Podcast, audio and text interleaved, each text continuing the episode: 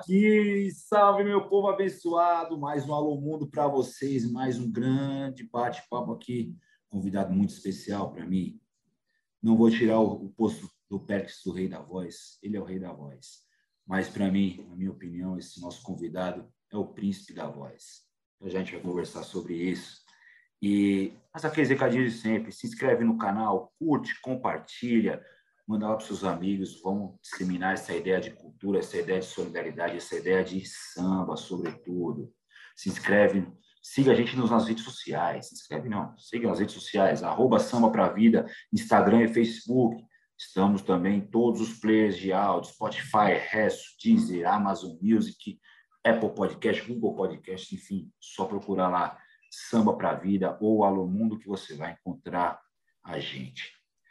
Como eu falei, pessoal, hoje nosso convidado, para mim, é o príncipe da voz. Não vamos tirar o posto do Pericão, mas é uma voz que, desde segue sua vida, vem arrebatando inúmeros corações Brasil afora, e eu estou muito curioso para descobrir da onde que vem essa timbragem, da onde que vem tanta preparação, tanto estudo que a gente percebe só dele falar. O cara falando é afinado. Com muita honra, com muito respeito, muito carinho, Salve para a Vida recebe Éder Miguel. Salve, Vaguinho. Tudo bem, irmão? Pô, muito obrigado. Aqui. Alô, mundo. Salve. Muito obrigado, Éder, por ter aceito o nosso convite vir trocar essa ideia com a gente. Não é demagogia minha. Converso com meus amigos, eu falo que você é o príncipe da voz. É... Obrigado, muito obrigado um dos melhores que o samba tem e que a gente tem que sempre preservar e a gente tem que sempre contar essas histórias. Mas vamos lá. Suponho que a sua timbragem não seja iniciada no samba, porque ela me remete muito aos cantores latinos. Me remete muito a Julio Iglesias, é, Luiz Miguel, Henrique Iglesias. É por aí? o, o, Henrique, é, aliás, Julio Iglesias, eu ouvi muito, ouço muito ainda até hoje. E o Luiz Miguel, para mim, é o maior cantor de todos os tempos, né? é a minha maior referência. Mas eu não conheci o Luiz Miguel é, novinho, assim. Eu estava no carro com meu pai, andando pela rua, assim, a gente viu, era é um, era um dia ensolarado, se não me engano, um final de semana, um sábado, sei lá. E aí eu estava no carro, do lado do passageiro, ele estava dirigindo, eu olhei para fora, assim, estava brilhando uma coisa no chão. Eu falei, caramba, o que, que é aquilo ali, pai? Tá vendo? Ele, puxa, eu tô vendo. Então nós dois vimos aquele aquele brilho no chão. A gente parou o carro, aí eu fui até o brilho. Quando eu fui ver um CD, peguei esse CD, levei para dentro do carro e coloquei no meu, no meu som. Estava escrito lá Luiz Miguel. Foi aí que eu não parei mais de ouvir. Aí eu comecei a comprar todos os discos, todos os CDs e obras desse cara e conhecer mais sobre a história dele, enfim, como cantor e como pessoa. Né? A gente fica curioso, né, querendo conhecer a vida do artista e tal. E foi assim, um, é uma das grandes influências. Tanto que meu filho ele tem 12 anos e quando meu filho nasceu, é, eu coloquei o nome dele de Éder Miguel, que é o nome do meu filho mesmo. Éder Miguel Montebello dos Santos. E aí o meu nome não tem Miguel. E eu parti para um projeto solo na época. E quando eu parti para esse projeto solo, eu levei o nome dele como pseudônimo. Foi aí que nasceu o Éder Miguel, né? E tem muita ligação, claro, com o Luiz Miguel, em homenagem, assim, sou muito fã. Eu achei uma junção bonita, Éder Miguel. Ficou interessante. E aí eu carreguei esse nome e sigo com esse pseudônimo já faz 12 anos, vamos dizer assim. E hoje então... uma legião aí de pessoas aí nas redes sociais já conhecem, falam, chamam pelo nome completo, né, Éder Miguel. Eu sou muito feliz por isso, né, porque é uma conquista, né, você acaba emplacando uma marca, né. É interessante demais, é muito bom isso. Sem dúvida. E como que entra o samba na vida de Éder? Que até então era só o Éder. o samba é bem mais antigo. O samba é desde os meus cinco anos de idade. É, eu ia com os meus tios na Mocidade Alegre, que é a escola do coração deles e a minha também. E a gente sempre frequentou lá desde muito pequeno e eu participei de várias rodas de samba lá. É, já desfilei muitas vezes na Mocidade Alegre. E aí, de repente, assim, com o tempo, né, você vai ficando sem tempo para para poder ir para a escola de samba, tirar uma onda, curtir, se divertir. E eu ia bastante. E lá foi assim onde nasceu o samba para mim, porque o meu tio, Eduardo, ele tinha um grupo de pagode, um grupo que na época estava um conceito bem legal, eles chegaram a fazer até o programa Ensaio da Cultura, que era um programa muito, é um programa lendário, né? Muitos grandes artistas já foram lá, eles Regina, desde Demônios da Garoa, Fundo de Quintal, é muita gente, muita gente. E o meu tio participou desse programa, eles disputaram alguns festivais, inclusive com o Negritude Júnior, o Catinguelê, Sensação. O grupo do meu tio chegou a ficar em quarto lugar nesse festival, que era o grupo Toque de Magia, um grupo incrível, assim. E eu os via ensaiar sempre, e ficava ali sentado. Então, a minha primeira influência na música é muito louco. Né? Minha primeira influência na música foi o Michael Jackson. Foi o primeiro artista que eu me interessei pela música. E aí o meu primeiro artista assim, que me influenciou diretamente para o samba foi o meu tio, meu tio Eduardo. E o grupo dele, né, o Toque de Magia. E a gente morava próximo, assim, próximo mesmo, tipo atravessar a rua, eu entrava na casa do Carica, do seu Mateus. Então a sensação era sempre muito próximo da gente, assim. Então eu tive essa escola, assim, uma boa escola, assim, referente ao samba.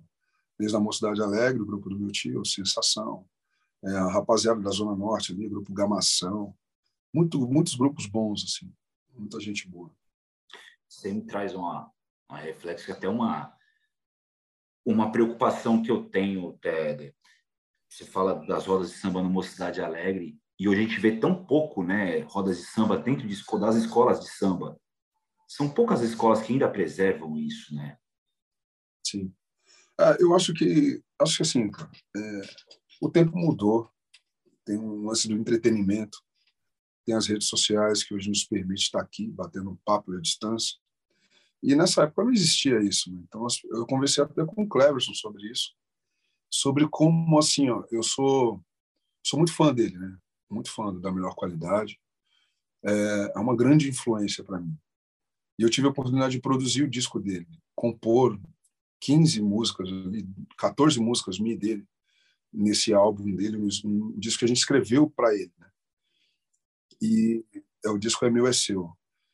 E, e, assim, na época que eles faziam sucesso, as pessoas se rasgavam para chegar perto deles. Dos não, eu falo deles porque eu era um, entendeu? Eu era um que ficava louco para encontrar com esses caras. E só que o que, que existia? Televisão, rádio e o show. Não tinha uma outra maneira de você vir o artista. E hoje não. Hoje o artista ele é obrigado a fazer conteúdo. Tá na casa dele mostrando o dia a dia dele, coisa que isso daí antigamente nem era fora de cogitação. Hoje você vê fotos aí do Milton Nascimento sem camiseta. Nunca imaginei na minha vida que ia ver o Milton Nascimento sem camiseta entendeu? Porque é um grande ícone, né? Às vezes chega a ser um cara assim inacessível, né? E ele também está fazendo conteúdo, né? Então os tempos mudaram e eu acho que tudo isso influenciou em, em todo o mercado, no mercado de tudo, da bola, da arte em si, vamos falar da arte em si. Então todas as coisas ficaram meio que entretenimento. E aí veio a pandemia também, que acaba retardando tudo isso e a gente não poder ter contato com as pessoas e tal, e depois que começou a estar tá voltando agora as coisas, né? Mas até então não tinha né, esse acesso. Então acho que as pessoas tinham mais motivos, mais entusiasmo para estar tá ali, para ir naquela situação. Hoje é uma parada realmente, como você falou, é, cultural, vamos dizer assim. Né? O samba, o samba, o samba conservador, ele é cultural. Que tem o samba da laje, tem o samba da vela, tem um samba bem parecido no, em Santos que eu fui, inclusive com o Edu DMQ, que era da melhor qualidade. Eu fui lá, fui lá assisti e é uma roda de samba assim, só samba inédito. Você entra, pega um livreto. Nesse livreto tem todos os sambas que serão cantados naquele dia e é tudo em silêncio, nada ligado. Então é cultural. é quem realmente se interessa por ouvir, conhecer aquela obra. Não tem a ver com entretenimento, né? com, com aquele lance de balada, a galera curtir. É, são coisas diferentes. Então, eu acho que o samba ele acabou ficando restrito por conta de tudo isso. É, é, isso é o grande papel que as comunidades de samba têm feito. Você bem, bem falado aí, samba da laje, samba da vela. De 100 comunidades que a gente tem espalhadas só em São Paulo, né? Esses sambas mais tradicionais ficaram restritos a esses espaços e muito poucos espaços ainda permitem fora das comunidades, né? No, no, último fim de semana a gente teve um movimento muito importante aqui no Centro Cultural, né? Que foi o encontro da da, da mulherada, conto de mulheres do samba, promovido pela Torina lá do Rio de Janeiro, mas que, que, a, que abrange Brasil e, e mundo afora. Mas é importante que, que esse samba mais popular, ao meu ver, né, também, também dialogue um pouco com esse samba mais tradicional. É, trazer, por exemplo, você mesmo faz um, movimento muito importante quando você grava com muitas mulheres já vi muitos vídeos seu cantando com muitas mulheres. É, algo que me vem aqui à minha cabeça agora é a Mônica Soares, que é uma cantora. É incrível, incrível. demais. Eu gravei com a Lívia Moraes, que é filha do Dominguinhos de Moraes. Eu gravei com a Mônica, é, cheguei a gravar com a Adriana Ribeiro. Cheguei, nós gravamos os melhores do ano, como revelação do ano 2006, com a Eliana de Lima. É, então, assim, são grandes cantoras, né? E, são assim, cantoras incríveis. E o encontro de gerações é muito é muito importante. Seu Marco Antônio Nenê de Vila Matilde fala isso, que também não é só o novo buscar o, o, mais velho, mas é o mais velho também buscar aprender com o mais novo. Porque são formas, são, são linguagens de são linguagens diferentes, mas estão fazendo samba. A gente está fazendo samba. Então é muito importante que essas que as gerações dialoguem para que a gente volte a ter mais rodas de samba nas escolas de samba, é, para que as comunidades se fortaleçam, para que grupos se fortaleçam, né? Porque você citou o exemplo do, do Sensação. Sensação é um grupo emblemático, né, para a gente aqui em São Paulo e é emblemático também, sobretudo, porque é formado dentro de uma escola de samba. É verdade camisa verde ali está bem forte. Então a gente precisa, a escola de samba também precisa ver esse lado, também que ela tem o potencial de revelar artistas, como como já exerceu tantos anos é, esse papel. Mas vamos lá, como é que é a chegada de Éder Doce Encontro? Tem alguma, como é que é essa trajetória até a chegada lá no Doce Encontro, Éder? Cara, tivemos uma porrada de grupos de pagode até lapidar e chegar no Doce Encontro de 2003, onde o público, o grande público conheceu, através de Segue Sua Vida, né? enfim, desse disco. É, eu participei, como eu falei, de vários grupos, todos eles, o Tiagão, que toca Tantanzinho, fez parte junto comigo. E aí a gente, assim, o Doce Encontro, no caso, eu fui convidado, eu fui fazer freelance, voz violão, eu fui fazer a parte de, de violão, toquei, fui tocar violão, mas fazia backing vocal, que era uma dupla, era uma cantora e um cara. Aí eles contra, me contrataram para fazer backing e tocar o violão. E a, a, banda, o restante da banda, era o Doce Encontro, que já tinha batera, baixo, teclados, percussão, é, acho que é isso daí. É que eu, se não me falha a memória. E aí foi tipo um namoro à primeira vista, assim, né? Tipo aquele paixão à primeira vista, aliás. Quando a gente se viu assim, tipo, aí eles viraram para mim, poxa, você não quer entrar para nossa banda? Na hora que acabou, né? Porque eram três produtos dentro de palco ali, né? Era essa dupla, eu fazendo backing e tocando violão, e o Doce Encontro. E aí eles acabou o show, eles me convidaram para entrar no, no, grupo. Só que eu já tinha meu grupo. Aí eu falei, pô, eu só vou se a rapaziada que tá comigo for. E aí você pensa, né? Tipo, uns 13, 14 caras, gente pra dedé. Tinha até o cara do astral, né? É muito louco isso. É mais envolvido na amizade, né, e tal. Mas foi onde a gente se profissionalizou mais. Era, foi o grupo desse encontro, é do bairro de Taipas, é um grupo que nasceu na Coab ali, é, em homenagem a um bar que tinha lá. Então a gente ia para Taipas, lá para Coab, ensaiar todo sábado de manhã, porque à noite a gente já tocava numa casa lá no Jaraguá, cujo nome Crocodilos. Não existe mais. Mas a gente tocou muito, a gente foi residente lá, a gente tocou no Largo do Clipper, na, na freguesia do Or, no Montanha Danças também, numa casa que a gente ficou ali, que era uma casa de forró, cara, na época. Mas foi uma casa muito importante para a gente também, porque a gente ficou um tempão lá, uns dois, três anos, assim, e o público gostou muito da gente na época. Então a gente arrastava, tipo, era muito lotado, todo final de semana era muito cheio. E, e aí foi se lapidando, né? Cada um foi seguindo um rumo e tal. A gente começou a tocar no Consulado da Cerveja, Polo Norte, essas casas mais renomadas assim de São Paulo, né? Misturas Tatuapé de Santana. É, a gente fez um monte de casas, Terra Brasil e tal. E aí a gente foi para o Carioca Clube. No Carioca Clube, já um, mais lapidado ainda, nós chegamos lá, fizemos uma apresentação, e aí eu fui convidado novamente para entrar num grupo chamado Só para Você, que era o grupo quase o qual o Tiago Alexandre e o Cauê faziam parte. Aí eles me convidaram para entrar. Aí eu falei, puxa, de novo. Eu falei, eu só vou se minha rapaziada for, né? Porque eles tinham uma estrutura é, maior, assim, de, de, das casas e tal. Tinha o dono do Carioca que somava.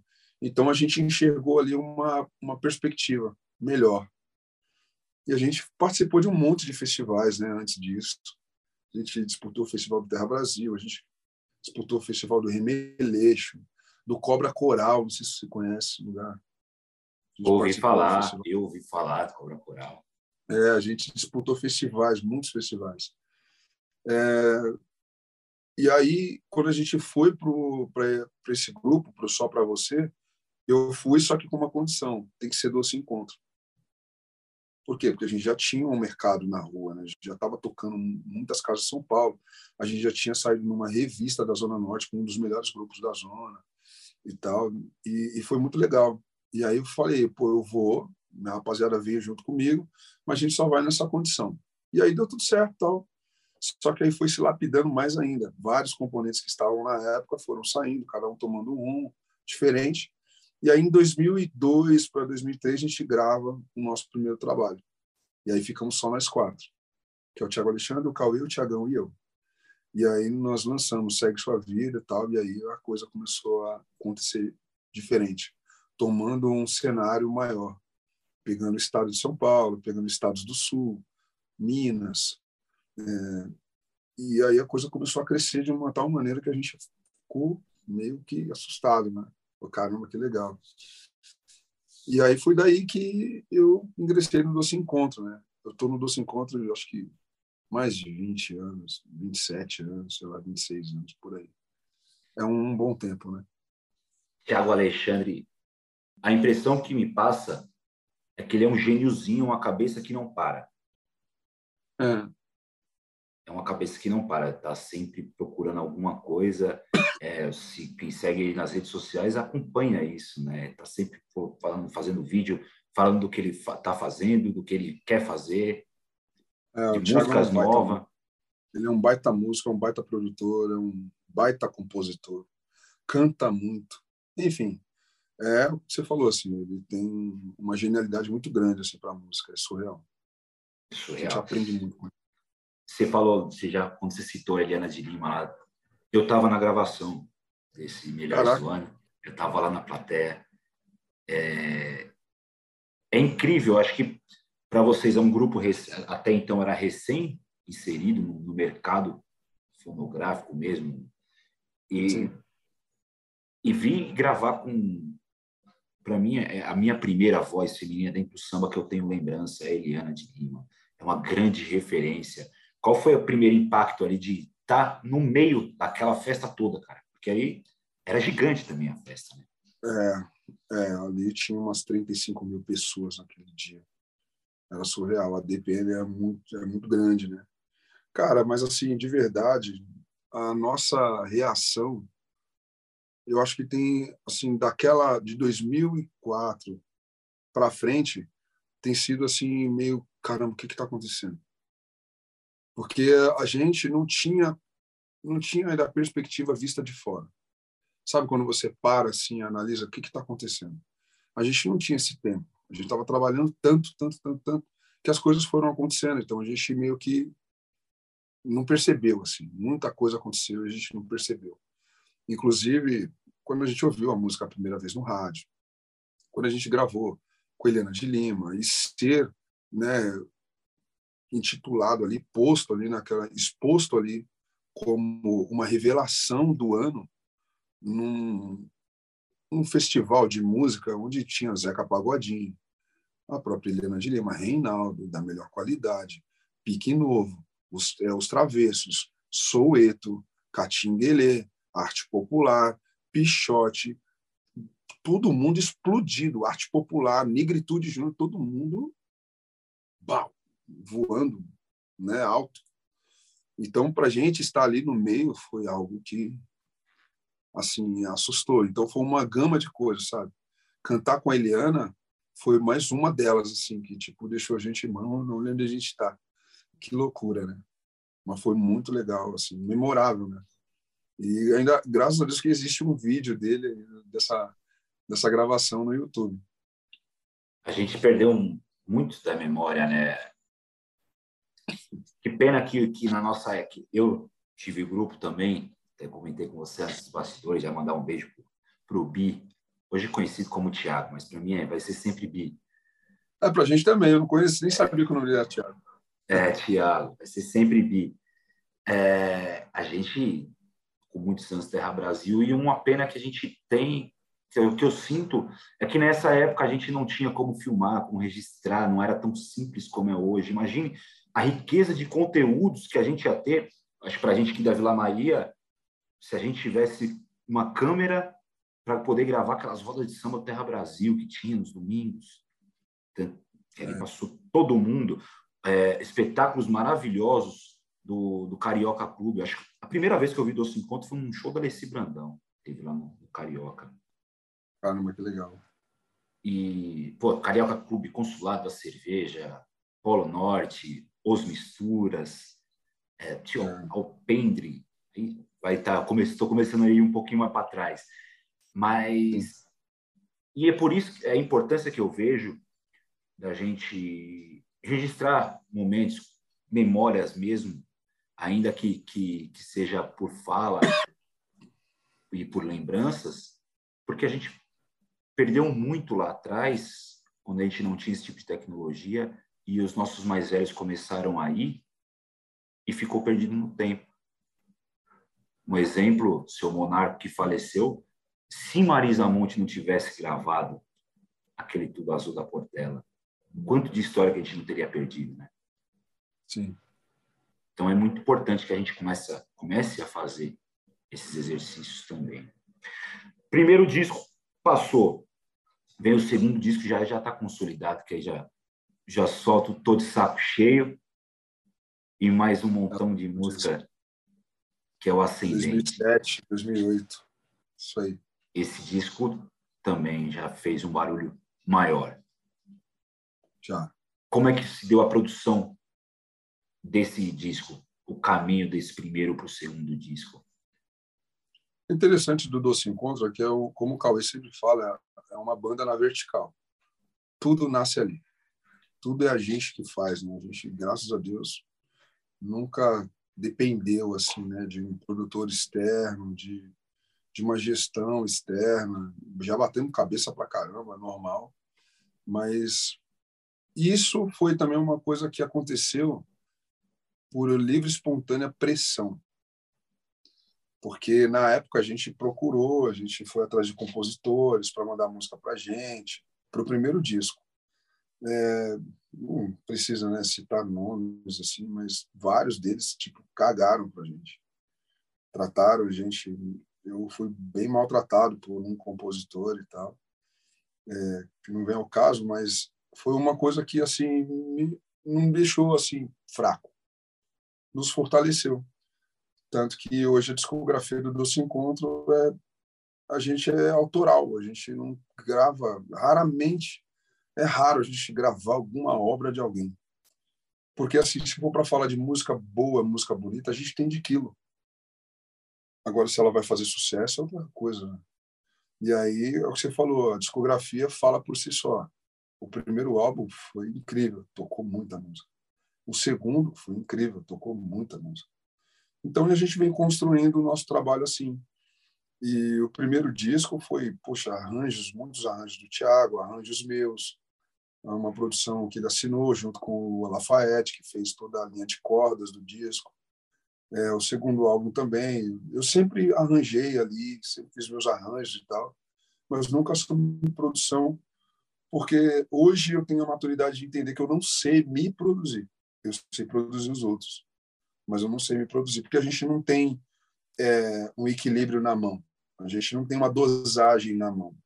Porque quando é para os outros, a gente tem a gente enxerga, né? Que nem, por exemplo, fui fazer o disco do Cleverson, eu produzi o disco do Por Inocência, eu produzi até o disco do Ciro Aguiar, que é um grande nome da, da Jovem Guarda e tal. Cantei, inclusive, no disco com ele, no DVD dele, Crítica, que é uma música de 76.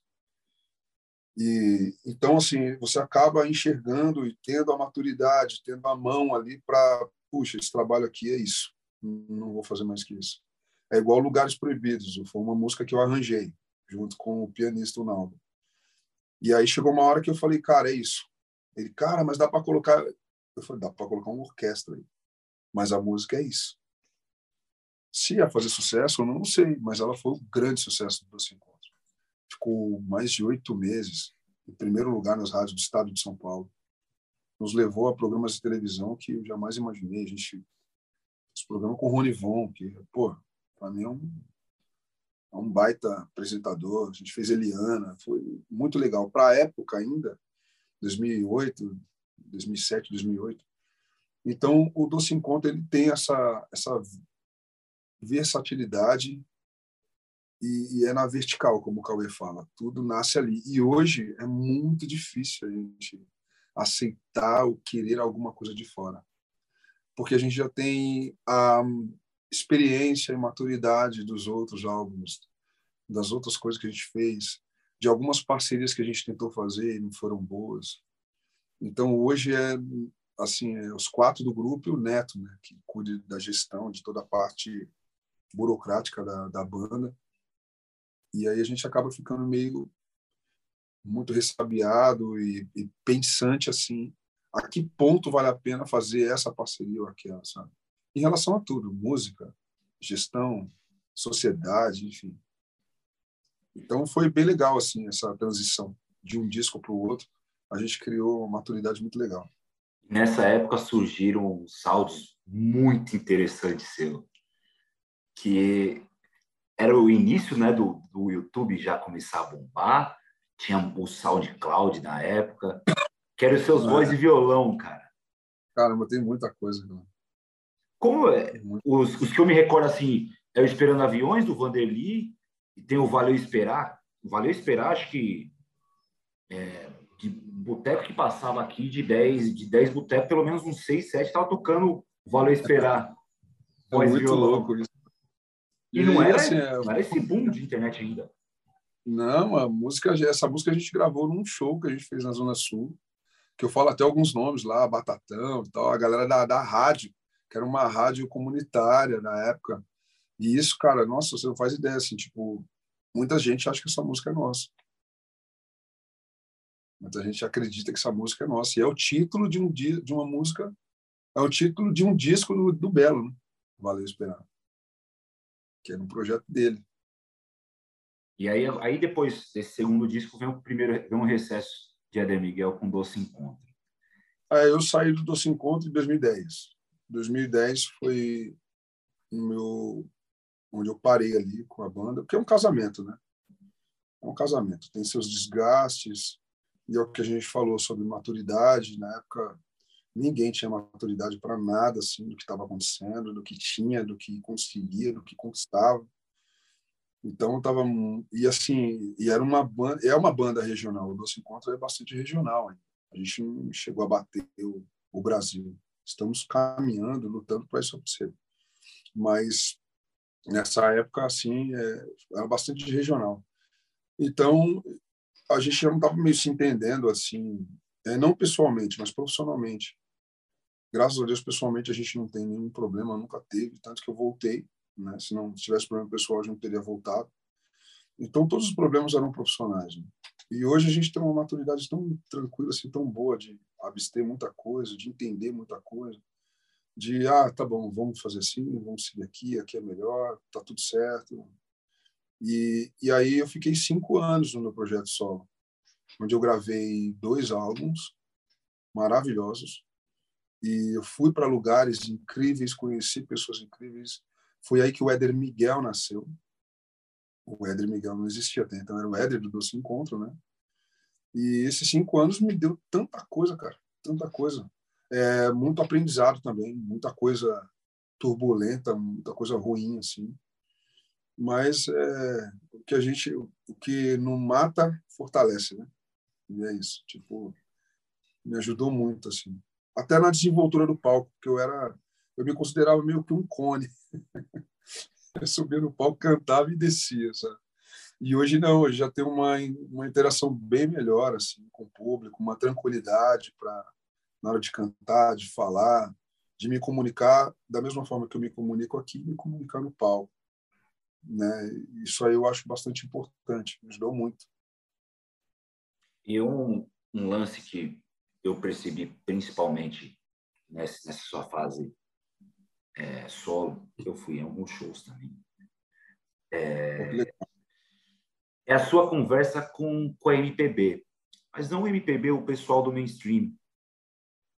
Quando você faz um movimento para gravar, para cantar Vanderly, Isabela Taviani, é, é, é mostrar para o samba também outras coisas a, a, além do samba e além do que, do que o, o mainstream manda. Às vezes eu vi um show que eu fui seu no Virou Bar, além de já da cantava o Homem Perfeito, é, teve, tinha uma parte lá que você fazia voz violão, cantava as MPB, as músicas de MPB, parecia estar tá ouvindo a Nova Brasil FM. Cara, que legal. Como é que se deu esse lance aí de, de cantar esse MPB não tão popular? Cara, eu assim, assim é que a MPB, né, para muitas pessoas assim, soa como um gênero de música, né? E eu sempre coloquei na minha cabeça que MPB nada mais é que música popular brasileira. E eu gosto de música assim, eu gosto dos cantores, cantores, cantores que me tocam, músicas que me tocam, melodias que me tocam. Eu sou fascinado por melodia. Eu costumo dizer que, no meu ponto de vista, com toda humildade e respeito a todos que pensam diferente, melodia é 70%, 80% da música. Porque, por exemplo, você pega coisas internacionais.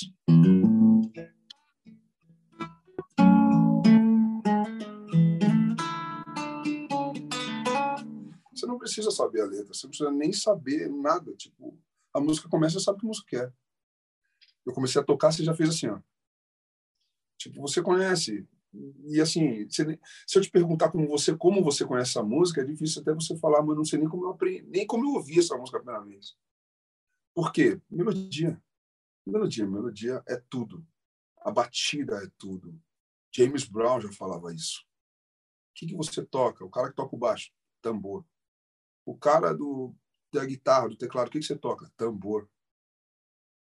É o que pulsa, cara, é o que mexe com o povo, é o que mexe com o corpo. Isso aí é impalpável.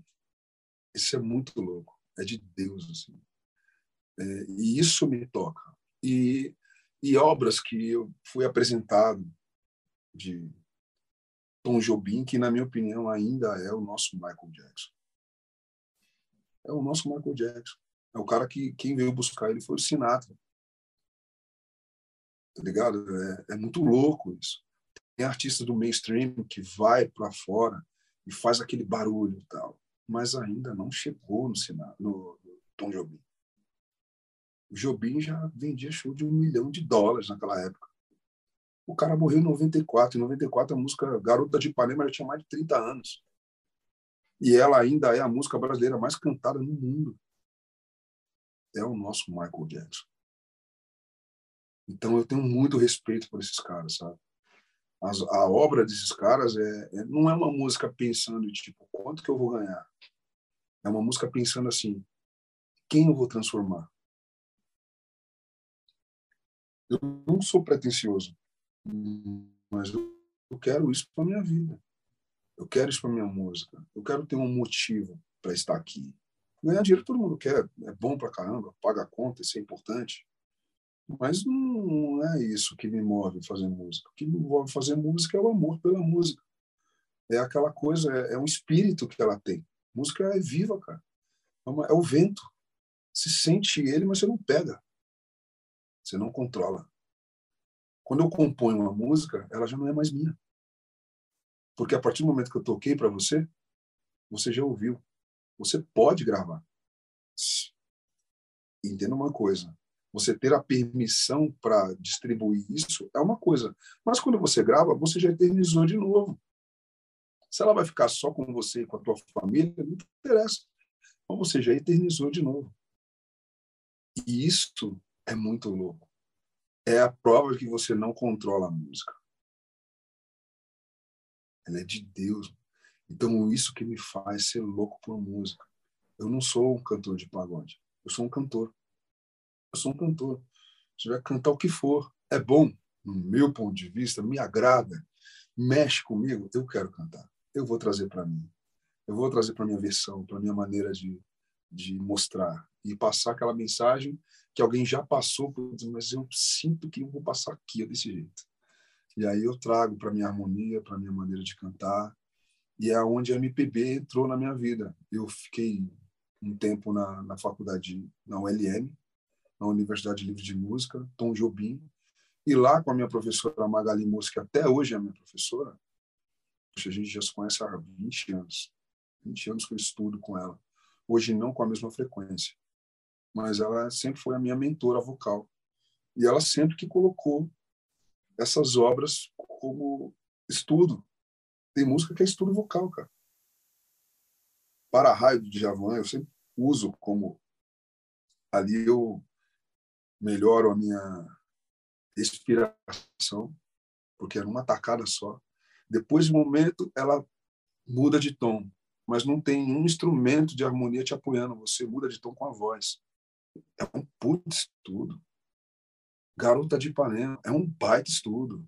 Luísa de Vinícius de Moraes e do Lobo é um baita estudo. Chico Buarque, esses caras assim vieram para para colocar a coisa no trilho, sabe? Eu falo dessa galera né, da bossa nova, da MPB, dessa coisa tradicional. Assim como o Zeca Pagodinho, para mim, essa divisão que ele tem no samba, isso é louco. Isso é uma história, é uma história que tem que ser cantada sempre, tem que ser lembrada sempre ele me, me ajudou muito. A forma, o Zeca Pagodinho me formou como cantor de samba. Eu entendi um pouco dessa malandragem de colocar um aqui nesse momento, aqui, sabe, sempre no contra. Quando você acha que pô, Roberto Carlos é rei de fazer isso. Ele canta detalhes, putz, a harmonia rolou depois de três, quatro compassos que ele vai cantar a primeira palavra. Você fala, puta, tá tudo atrasado, mas você vê o, a malandragem dos caras. Como é que você explica isso? cara estudou isso? Não. Tá aqui. E a nossa música é tão rica. Puta que pariu. Aragão falou lá no Brito lá que música boa é a que te arrepia. Essa é a música boa. E você citou em números aí grandes mestres da, da, nossa da nossa música.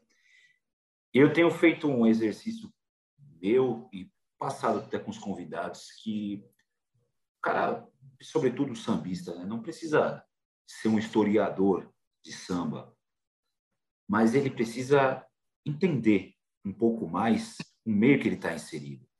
Você citou exemplos aí, a bossa nova, bossa nova é um samba, bossa nova é um samba, Éder. É, Sim, nome, os, os nomes que você cita aí, é nomes que não precisam ser gravados, ser regravados, ser tocados nas aulas de samba, tudo, mas o cara precisa conhecer, para ter um mínimo de conhecimento do, do meio do, do, da onde que ele está inserido, que história que ele está falando, que discurso que ele está propondo.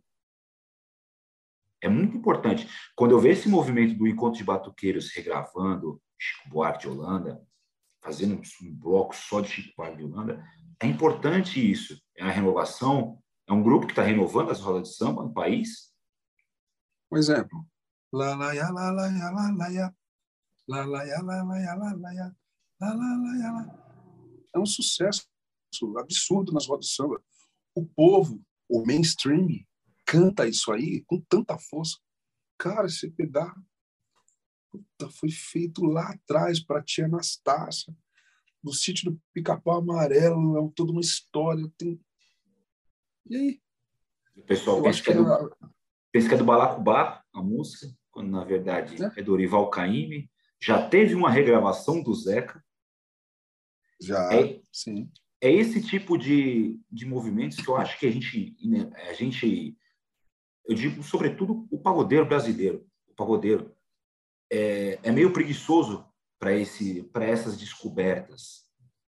E eu acho que é um, é, eu acho que ele é mais atentado, assim, ele está mais atento ao que está acontecendo. Tem um lance de fórmula, por exemplo, tem uma a banda Menos é Mais, que é um grande sucesso hoje. E mérito da rapaziada, incrível isso. Mais um artista nacional para o cenário. Só que todos os outros artistas que estão no início da, do projeto, eles enxergam o menos é mais agora como uma fórmula. Vamos fazer igual menos é mais. Assim como o Tiaguinho surgiu, vamos fazer igual o Tiaguinho. Assim como Ferrugem surgiu, vamos fazer como Ferrugem. Então as pessoas, muitos artistas enxergam que assim segue naquela maré ali. Ah, a maré mudou, é tudo para cá, para cá.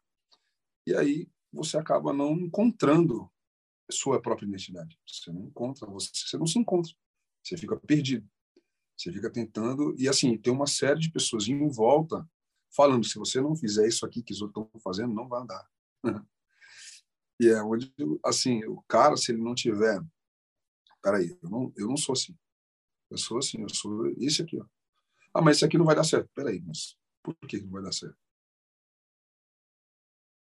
É a mesma coisa. A gente te contar aqui, eu te confessar uma coisa. Lugares Proibidos é uma música que quando chegou pra gente, vou confessar para você que nenhum de nós acreditávamos. A gente não queria nem gravar. Porque a forma que ela veio foi um MPB numa linha bem Adriana Calcanhoto. E aí, puxa, vou fazer o arranjo. Só que eu já ouvia MPB, já curtia, já fazia voz de violão na noite. Então eu tinha um caminho para aquele som. Falei, vou fazer assim, beleza? Pô, beleza. Era uma música que era só para ficar no site na época, não era nem para tocar. Ela virou número um do Doce Encontro. Então, assim, não tem uma fórmula. Ninguém tem a razão. O melhor produtor musical, ele não tem a razão. Ele tem experiência. É diferente. Ele tem mais coragem, porque ele já tentou mais. É isso mas que ele tem a razão, que ele sabe que aquilo não, ele tem crença que aquilo ali pode dar certo. Mas que vai dar certo é outra coisa. Você tem que aprender. Quando você se convence daquilo que você gravou, você, sua banda, é, a equipe que está em volta, os empresários, o cara do estúdio, o dono do estúdio, o produtor, os músicos, quando ali você já, poxa, todo mundo está feliz com isso? Estamos. Agora, irmão, Está na hora de soltar para o universo. Vamos ver se o povo vai aderir também. Você faz uma grande obra no seu ponto de vista, chega para o povo, o povo caga para aquilo. Aí você fala que, putz, errei, errei. Não, não, você não errou. Você acreditou nisso. Você acreditou, pô. Faz de novo. Faz outra. Que você acredite. É assim que você vai entrar. Não é da noite para o dia. E, e assim, fazer música melhor construída, vamos falar assim, harmonicamente, melodicamente, a parte de estrutura rítmica, composição, com palavras, com papo legal, demanda mais trabalho mesmo. Demanda mais trabalho. Porque ela vai se propagar muito mais. E eu eu vejo músicas muito passageiras hoje. Passageiro. Hoje, uma das músicas mais tocadas na roda, nos pagodes por aí é o Alucinado. Alucinado do, do Nosso Encontro é uma das mais tocadas hoje. Sim. Só que é uma música do primeiro disco de vocês. Eu falo isso nos, nos shows. Foi como é que pode? Tem menina ali na frente, está cantando Alucinado que nem doido, e ela tem 20 anos. A música tem 18, ou seja, ela tinha dois anos quando a gente lançou a música. Entendeu? E aí? Explica. Segue sua vida também desse disco, de saco cheio. É... Além dos limites. Além dos limites. Volta para casa. Volta para casa. Nesse primeiro álbum a gente gravou Paixão de Cleiton e Cledir, de 1982. Já estava na MPB ali também. Amo tua voz e tua cor, seu jeito de fazer amor. Foi muito louco isso. Mas é a crença, né? A gente acreditou naquilo. A gente sabia que ia dar certo? Não, a gente acredita. É diferente. Exato. Exatamente. E nesse, ainda nessa, finalizando essa parte é, de Miguel solo, o repertório do DVD ensaio é, é incrível, cara. Ali é, é, um pouco do resumo de quem é o Eder Miguel. Sim. Assim, ali tem uma, uma gama de músicas assim de minha autoria. É, ali foi tudo muito na raça. Passava um momento, um momento empresarial bem turbulento. Era muito punk assim. Mas foi foi assim um, uma gravação muito legal assim, tipo todos os músicos se entregaram muito ali para fazer aquela, aquela parada. O público que foi no, na cena para assistir são todos fãs, né? queriam estar ali. Foram seis horas de gravação, porque não teve nada assim, tipo, vamos refazer isso aqui, vamos voltar isso aqui. É play. Perto o rec e tocar. Então, isso que eu gostava, assim. Eu gostava muito disso. Porque era uma banda muito competente, é uma banda muito competente. Os caras são muito bons. Então isso me assegurava e me dava força assim para tipo, puxa, vou cantar, tem que cantar a Vera, porque os caras estão tocando a Vera. Então foi uma grande aula assim, porque tinham músicas ali com uma um nível de dificuldade para mim bem alto, que saía da voz natural ia pro falsete, abria a voz de peito e voltava pro grave do nada. Mano, eu falei, caraca, como é que eu vou fazer isso aqui, né, cara? mas aqueles caras ali, aquela banda, foi surreal, assim, foi muito legal mesmo. E contribuiu muito para esse repertório. Muito, muito. E quando que é o retorno do Éder do Encontro? Minha última turnê solo foi em 2015. Eu fui para Porto Alegre, fiz cinco shows lá. Graças a Deus, todos sold out, assim, foi surreal. E quando eu falei que eu ia voltar assim para a banda, tiveram aqueles que eram muito a favor, ficaram muito felizes, como tiveram aqueles que, porra, mano, você tá muito legal, seu projeto solo e tal. Mas eu tinha recebido um convite do Exalta Samba novo naquela época. E eu já conversava com o Tiago Alexandre dois anos antes de eu voltar. Ele falava para mim, cara, tem que voltar, tem que voltar, tem que voltar. E eu não estava muito assim, por conta da, né, ainda do desgaste que a gente teve e tal, profissional. E aí, quando eu recebi esse convite do Exalta Samba, assim, eu fui lá conversar, conversei com Brilhantina, com o Theo e com o Nego Branco. E o Zima, que eram responsáveis lá pela banda e tal. Eles me convidaram para fazer parte. E eu não, não enxergava, com todo respeito a eles, falei, pô, é, não enxergava nesse projeto e eles até me ofereceram um, um cargo de produzir o show, de arranjar o show e tal, mas eu não, não me enxergava, eu não estava preparado para aquilo, para aquele projeto e eu estava solo. Aí eu primeiro estava no Doce Encontro, saio solo, depois eu entro numa outra banda para todo mundo pensar, pô, o cara tá tirando para tudo quanto é lado, não sabe o que quer, e eu sabia o que eu queria. Eu sabia muito bem o que eu queria. Sempre soube o que eu queria com a música, eu quero com a, música. Então eu, eu não aceitei, pô, com todo respeito a eles, agradeci demais o convite. Só que naquele momento ali eu estava nessa parada, tipo, puxa, preciso entrar aqui num projeto por causa do lance empresarial que estava bem difícil assim para mim.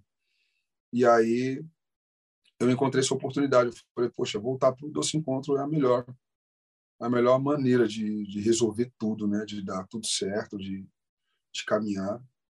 E foi aonde a gente conversou. O Tiago Alexandre já estava conversando comigo já há muito tempo. A gente já estava se renamorando, essa palavra existe, né? Mas a gente já estava voltando ali, né, a se falar muito assim sobre talvez, né? Tanto que a música até me afogar, eu queria gravar solo. Aí o Thiago falou assim: "Não, você vai gravar, mas é aqui". Eu falei: "Mas eu não vou voltar para a banda, mano". Ele: "Tá bom, então você não grava". Eu falei: "Não, beleza, vamos falando". Tal. Aí 2016, final de 2015, quando acabei minha turnê assim, eu já anunciei que eu que eu voltaria para o Doce Encontro, né?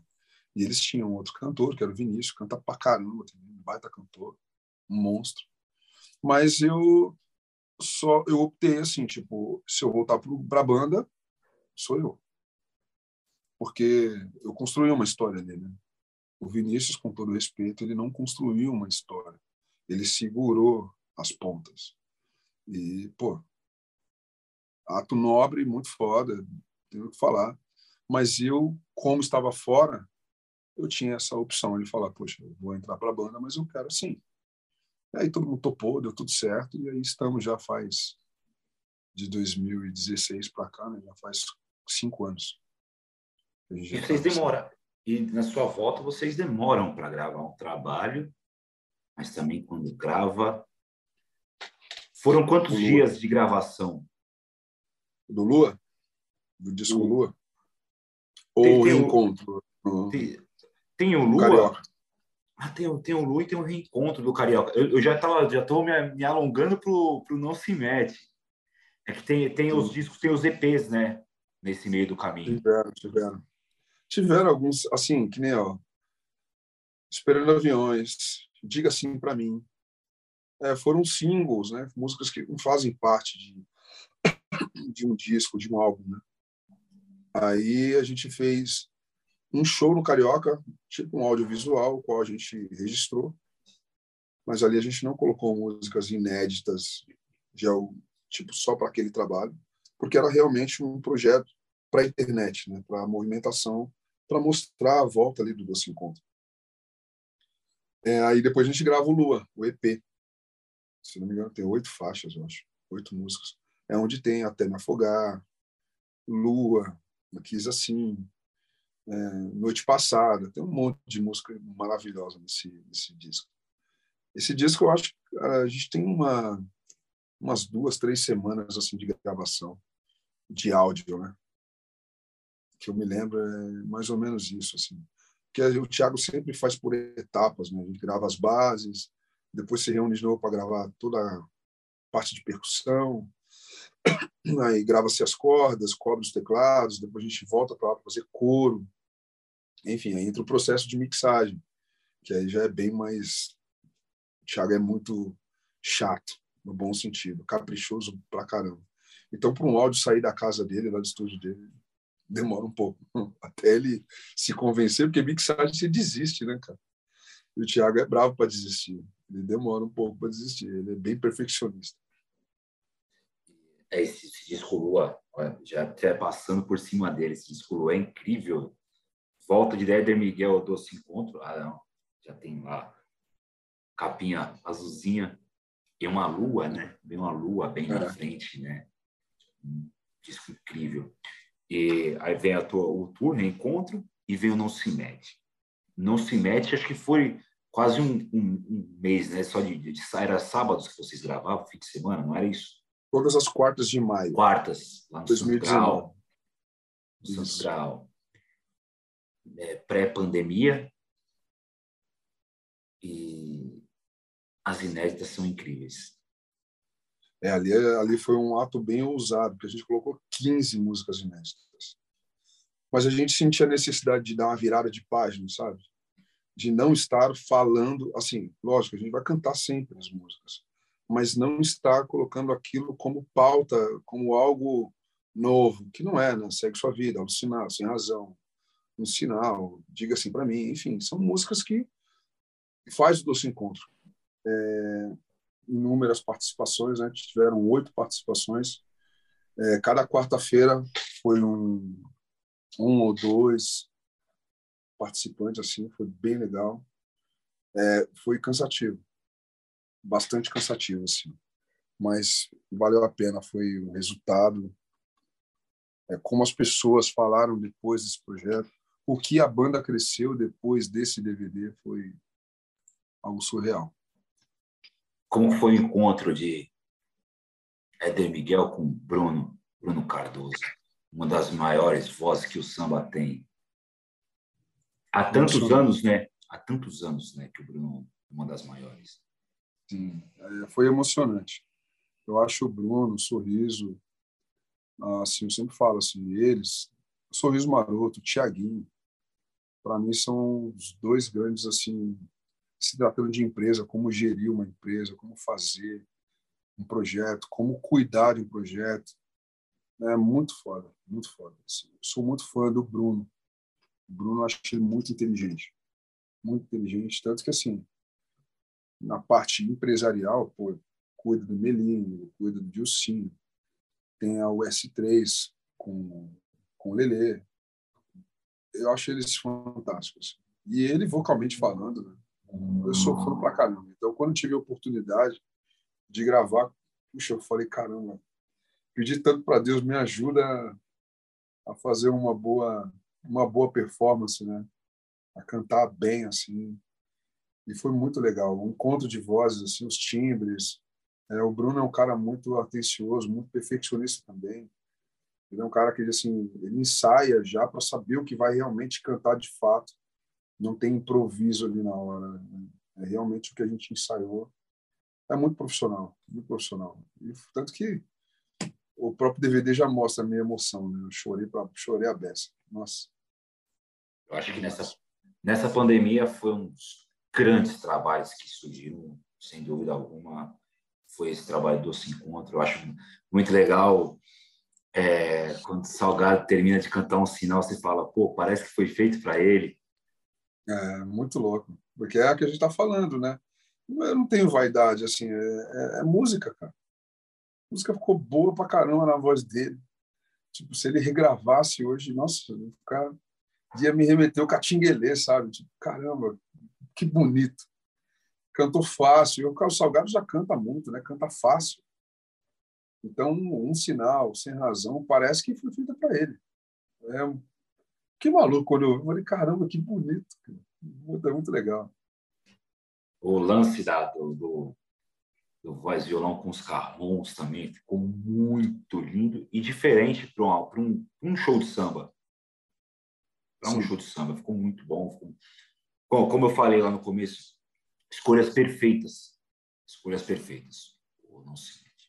Éder, estamos caminhando aqui já para os nossos momentinhos finais, mas antes deles, quando, quando começa a faceta de Éder compositor? Nossa, cara, já assim, já começou há muitos anos. Só que eu não sou, eu não tenho a facilidade que a rapaziada tem. Assim. Não é bem a facilidade, eu vou dizer. É, os caras assim, a galera que está compondo os pagodes, as músicas de hoje, eles têm uma rapidez assim para colocar aquele papo ali sair cuspindo música, sabe? E primeiro que assim as minhas composições elas são raros os, os pagodes, né? É muito difícil ter pagode assim. Eu sempre vou para uma outra linha assim, uma linha diferente mesmo, mais pop, às vezes mais MPB, mais enfim, eu sempre, mas é natural, sabe? Não é uma coisa que eu tipo procuro, ah, eu vou fazer assim, ah, não quero fazer o pagode, não. É que acontece, acontece, né? E aí eu tenho feito bastante música, muita música para os projetos meus. E a maioria das músicas que eu faço, eu gosto tanto que eu quero gravar. então eu não tenho assim essa essa essa rotina de fazer uma música e enviar. Não tem, não tem. Que nem esses dias a gente fez uma música chamada Ladeira. E eu vou gravar no meu projeto. Né? Eu já, já gravei, inclusive, tá aqui só para mixar e gravar a voz. Né? Falta gravar a minha voz. Mas é uma música que eu mostrando assim para rapaziada, os caras assim, cara, isso aí tem muito a ver com o Diogo Nogueira. Falei, caramba, cara. Porque eu tinha pensado no Emílio Santiago. Sempre fui muito fã. Mas, infelizmente, não está mais conosco. Aí eu falei, pô, vou gravar essa música. Tá? E mostrando, tá falando. Cara, isso aí é a cara do Diego Nogueira. Aí eu vim aqui para o estúdio e fiz uma versão, uma linha mais balanço e tal, e mandei. Mas eu não tenho essa rotina. E talvez por isso, por esse motivo, que eu fico um pouco mais escondido referente à parte de compositor. Mas eu componho bastante, tenho muita música, muita, muita música. Mas a maioria delas, assim, eu acabo guardando para mim, eu gravo para as minhas paradas e tal. E vou lançar, eu vou lançar uma música nova agora. Uma música que eu fiz, inclusive, com o Juninho Albuquerque, que chama Só na Memória. Inclusive, está aqui gravando o conteúdo dela. E a gente vai lançar agora dia 17 nas plataformas. É uma música também que eu amo, acho incrível. E e assim, tipo, o momento de lançar foi agora. Eu já fiz, eu fiz essa música com ele em 2013, 14, sei lá. Olha quanto tempo para chegar hoje e, gra e, gravar, sabe? Então eu sinto o lance do momento. É uma música que fala de saudade e a saudade ela envolve o amor, né? E eu acho que é um momento que, pessoa, que todo mundo está bastante carente assim de amor. Então eu senti a necessidade de gravar e soltar agora. Porque além dos encontros, você continua com o seu trabalho solo. É, tem músicas novas, pessoal. Pode Spotify, procura de Miguel, tem música solo dele também. Bom, Sim. se eu falar que é música de da melhor qualidade, é, é redundante. É de Miguel cantando em música boa, redundância. E, e teve o, o, show do Barbrama. Como é que foi esse lance? Continua? Vai continuar? No Bar Brahma? Isso a gente fez o Bar Brahma, eu fiz dois shows lá. É, eu fiz o primeiro no salão menor, foi, graças a Deus, sold out. Aí, aí passamos para o salão maior também, lotada a casa. E assim, eu não, eu não quero fazer um projeto fixo em algum lugar. Eu quero levar esses shows para esse show para teatro, quero levar esse show para Sesc. É, mas é um momento meu, como eu, assim eu consegui definir bem quando eu postei sobre então é o meu momento de calmaria assim fazer esses shows, porque eu canto realmente assim várias vários intérpretes e compositores que eu gosto, que me influenciam diretamente na música e apresento as minhas músicas também. Então é muito livre, assim, muito tranquilo, é um, momento de a tessitura vocal é muito mais baixa. Então eu canto na minha textura vocal, porque é um, um outro uma outra confissão aqui, né? as músicas do Se Encontro são totalmente assim fora da minha região vocal. Eu canto, puxa, mas é devido ao passado que era muito comum essa parada do agudo, de soltar mais a voz e tal. E eu não tenho ferimentos eh, nas pregas vocais, graças a Deus, para o estudo. Mas me cansa bastante. Eh, são músicas difíceis demais de cantar é, e passo maus bocados, assim, mas tem dado certo, graças a Deus. As músicas são boas, também me ajudam. Sim, sem dúvida. Eder, papo maravilhoso, uma história incrível, mas estamos chegando nos momentos finais. Meu convidado se despede assim tão fácil. Não. Aqui no Alô Mundo a gente divide os momentos finais em três partes. Primeira delas, se você tivesse o poder da caneta, qual samba que você gostaria de ter escrito? Amor Maior, Fundo de Quintal. O Birani, Franco e Arlindo Cruz. Samba magnífico. Você foi meu amor maior. Se eu não estou enganado, do disco Ser Sambista também? É, não sei se é. Não lembro. Não sei se é, é Quebra-Rocha, mas é, tá aí, tá aí. É dessa época. É. Incrível. Eu não sei, eu não lembro que eu acho que é, é o, é o Franco, é, Arlindo Cruz,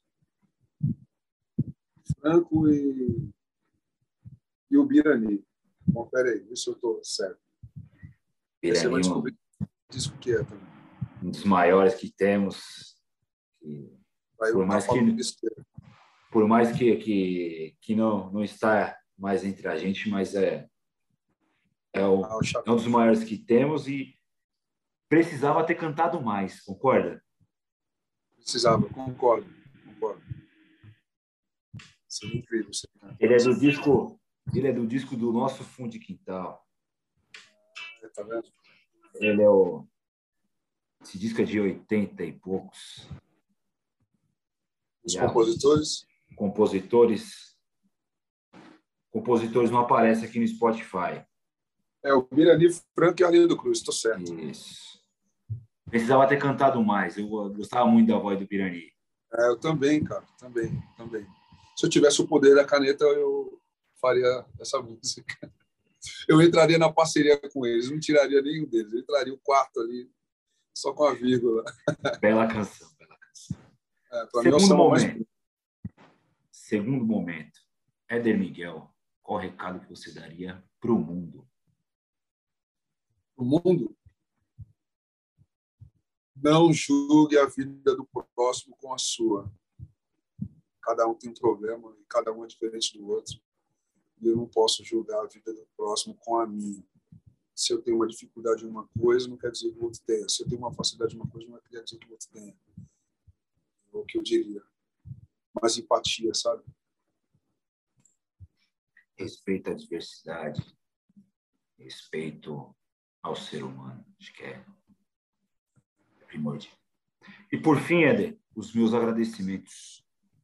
Primeiramente, a Cleverson Luiz, que iniciou essa conexão, nosso grande parceiro, um dos meus heróis. A Ana, que me atendeu, me ajudou com muito carinho, muito respeito. E Éder, quando eu te falo, quando eu te chamo de príncipe da voz, não tem demagogia nenhuma, não tem babação de ovo, mas é porque eu acredito que você é um dos maiores que tem na história. A sua a forma com que você canta, você encanta, seja cantando um samba, seja cantando é, uma música voz violão, seja cantando é, Zeca Pagodinho, seja cantando Turma do Pagode, seja cantando Isabela Taviani. E te conhecer dessa forma que a gente trocou ideia hoje me mostra o quanto que, que é preciso nós, enquanto sambistas, entender o local que a gente está inserido, assim como você conhece o local que está inserido. Você passeia por qualquer estilo musical com tamanha perfeição que tem sim que ser espelho para outras pessoas, para quem está começando, que eu acredito que muita gente deu a falar para você que se espelha em Eder Miguel quando vai cantar. E toda vez que eu ia no show ou do Doce Encontro ou do Éder Miguel solo, eu saía impressionado. Porque, assim como foi a trajetória do Doce Encontro, cada show era uma evolução. E quando eu vi o último trabalho no CIMET, é uma evolução ainda cada vez maior. Então, por mais que você tenha falado que Doce Encontro ainda seja regionalizado, mas para mim o Doce Encontro é uma, um dos maiores da história do samba. Éder Miguel um dos maiores cantores que já passaram pela nossa história. Eu gosto de falar que o nosso samba, ao longo desses mais de 100 anos, é como se fosse uma casa que está sendo construída, que veio lá de Tiaciata, até antes de Tiaciata, vieram os batuques paulistas, o pessoal das rodas de samba da Bahia, o pessoal, pessoal dos, dos batuques do Rio de Janeiro, dos meus cariocas, e fizeram o alicerce. Aí Tia Seata vem e vem construindo. Ismael Silva, Rosa, Aracide Almeida, aí passando Bossa Nova, originais do samba, anos 70, AGP, Candeia, Cartola, Nelson Cavaquinho, Geraldo Filme, Zeca da Casa Verde, Toniquim Batuqueiro, anos 80, o pessoal do Cacique de Ramos, anos 90, aquela explosão, e vem ali nos anos 2000, mais uma explosão, sobretudo mais um movimento paulista, que é vem Doce Encontro, vem Sem Prazer, vem Jeito Moleque, vem Turma do Pagode. E sim, vocês estão inseridos, tem esse tijolinho escrito Doce Encontro com o Néder Miguel. Então, para mim, é motivo de muita honra ter você ter essa troca de experiência contigo. Muito obrigado, que Deus te abençoe, que Deus abençoe sua saúde. E mande meu abraço pro Cauê, Tiagão e Tiago Alexandre. Poxa, Vaguinho, sem palavras para as tuas palavras, cara. Te agradeço muito, muito mesmo a sua inteligência, a profundidade da sua entrevista. É, vai ficar aqui guardado na minha memória. Espero que muitas pessoas possam ouvir esse bate-papo, porque foi realmente o que você falou, não é uma troca de experiência. Né? É, são muitos anos aí vividos. Você tem a sua caminhada também, a sua correria para você estar tá aí hoje. É, você sabe que você já passou, que você vai passar, enfim. E eu, cara, desejo muito que Deus abençoe você demais, sua família, que seu trabalho perpetue para muito mais pessoas, que, que venha os, os centésimo quinquagésimo primeiro ou segundo, né? Que você vai entrevistar aí. Parabéns pelo trabalho, muito legal. Estou muito feliz de ter feito essa entrevista com você. Te agradeço muito. Sempre precisar, estou aqui à disposição, viu? Muito obrigado. Obrigado pelas palavras. Muito obrigado, Éder. Pessoal, preciso falar mais o quê? Príncipe da Voz, Éder Miguel, com a gente. Muito obrigado para quem chegou até aqui. Até a próxima. Alô, mundo! Olha eu aqui. Alô, mundo!